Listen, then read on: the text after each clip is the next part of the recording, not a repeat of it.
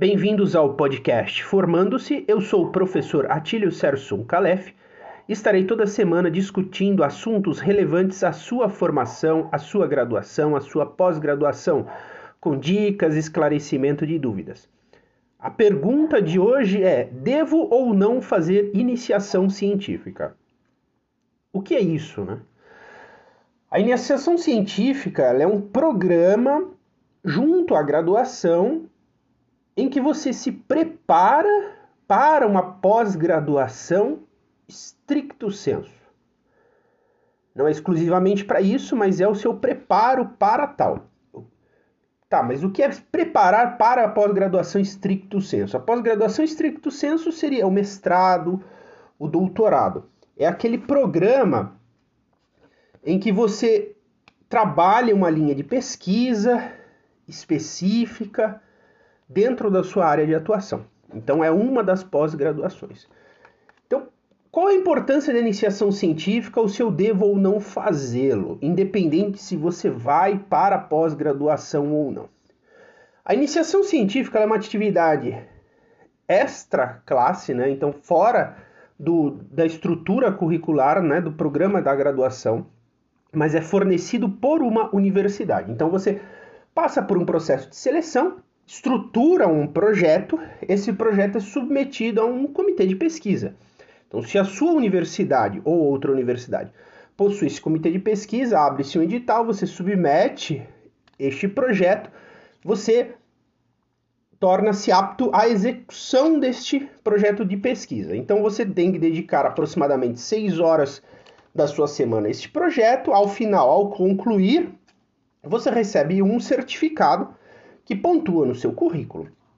Mas além do certificado, a iniciação científica é importante para a sua formação, para a sua capacitação enquanto aluno de graduação. Por quê? Se você atua dentro de áreas como a área da saúde, se você tem o intuito de trabalhar em pesquisas na área da saúde, é o momento em que você vai desenvolver o raciocínio científico, que muitas vezes não é um raciocínio que é estimulado dentro da sala de aula.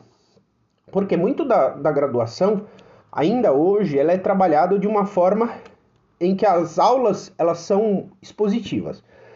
Então, o professor ou professores chegam dentro da sala de aula expõem um conteúdo, discutem esse conteúdo, explanam, dialogam né, com o aluno sobre esse conteúdo, mas nós não discutimos os métodos de como foi obtido este conhecimento que está sendo apresentado, porque isso requer né, discussões profundas, discussões em um, um período de tempo muito grande, período de tempo esse que muitas vezes não se tem dentro da sala de aula.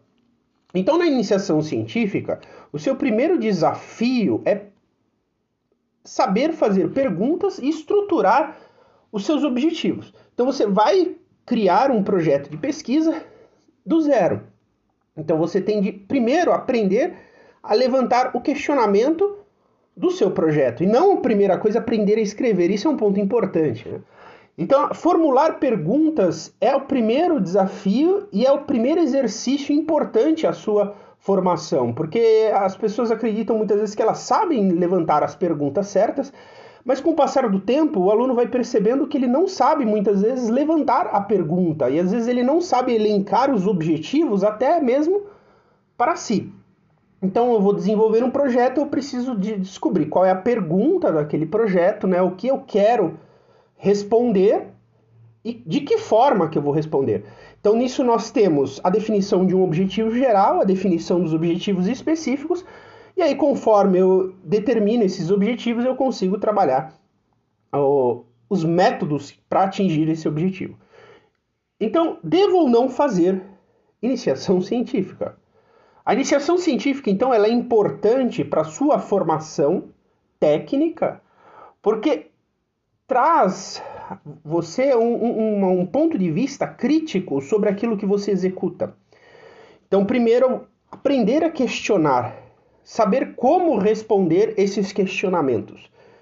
E depois você tem de aprender a escrever, traduzir isso em um texto que seja compreensível para outra pessoa. Então você treina como explicar, como expor aquilo. E uma vez que você faz isso, você aprofunda o seu conhecimento sobre essa temática sua da iniciação científica. Então isso é importante para a formação do seu arcabouço na, em discussões, para sua formação quanto à apresentação de resultados, quanto à apresentação de ideias, é treinamento de, de, de, de diálogos, né? Como, como dialogar, como discutir, como apresentar, como questionar, como criticar ideias, né? Isso tudo é muito importante. Então, assim, se você vai para um mestrado, por exemplo, o seu mestrado ele começa com isso. Com você também trazendo um projeto, você sabendo escrever esse projeto, você sabendo levantar uma pergunta, você definindo quais os métodos para responder essa pergunta, depois você reportando esses seus resultados.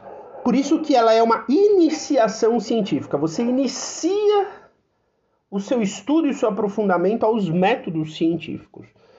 Então é importante para você que vai para o mestrado, para você que pretende ir para o doutorado, por exemplo, doutorado direto, tanto quanto para aquele que vai para o mercado de trabalho. Ele é importante para a sua formação enquanto crítico, enquanto é, profissional.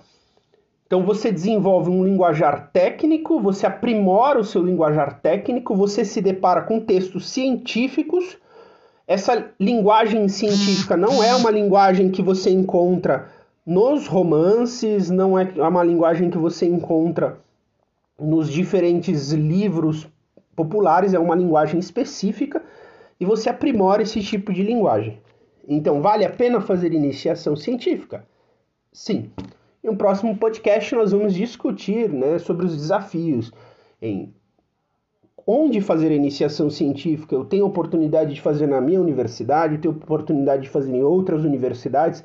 Eu dependo ou não de recursos financeiros, como eu posso fazer isso?